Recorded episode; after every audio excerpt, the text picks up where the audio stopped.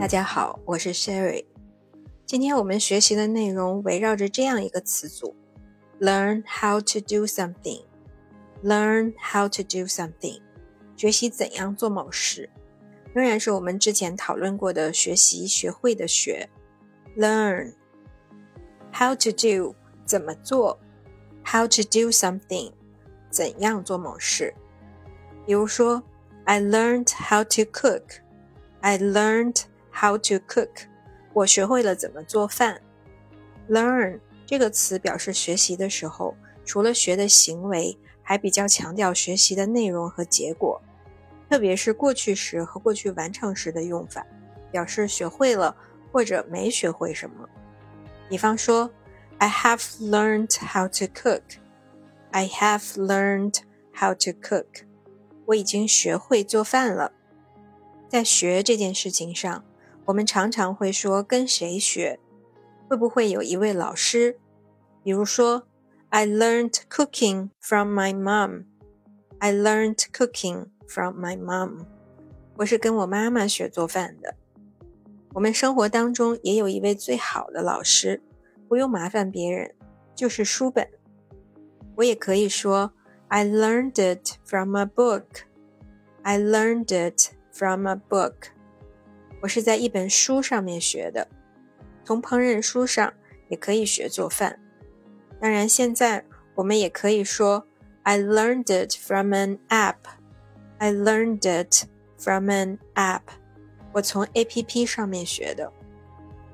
实际上，今天我们要讨论的是，学习是一件什么样的事情，是一个怎么样的过程。学的时候，我们需要做什么才能够学会？比如说，I learned cooking by watching my dad. I learned cooking by watching my dad. 我通过看我爸爸怎么做菜来学习。或者 I learned cooking by doing it. I learned cooking by doing it.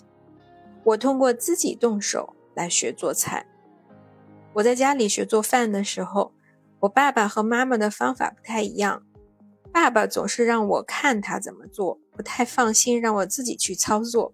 可是妈妈比较能够放手，她会站在一边看着我做，而由她来指导。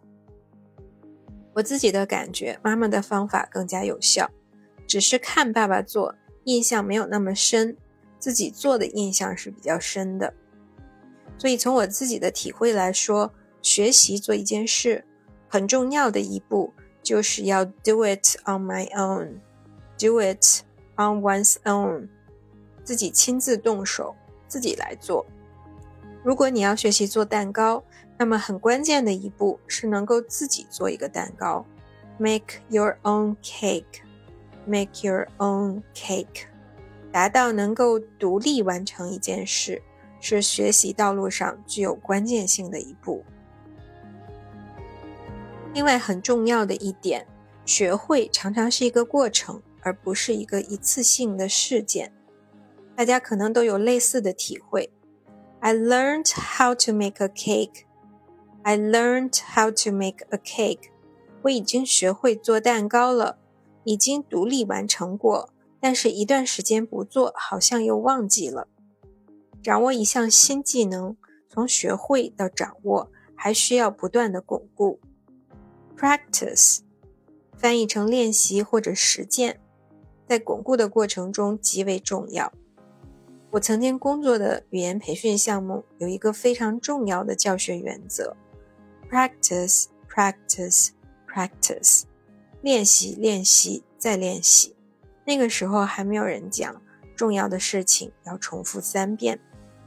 学习一个新事物，当你还没有完全掌握住的时候，多次反复的练习恐怕是不可或缺的。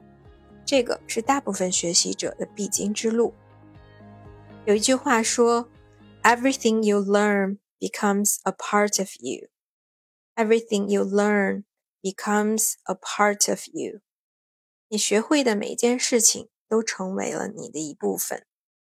咱们老话也说：“艺多不压身。”很难说我们在什么时候学会的一件事儿、一项技能，在未来某一个时间点能够如何派上用场。但是它都成为了我们的一部分，成为了个人成长的一部分。也有人说，learn something new，learn something new，学习新的东西、新的技能是永葆青春的好方法。所以学习这件事情很重要，learn wisely。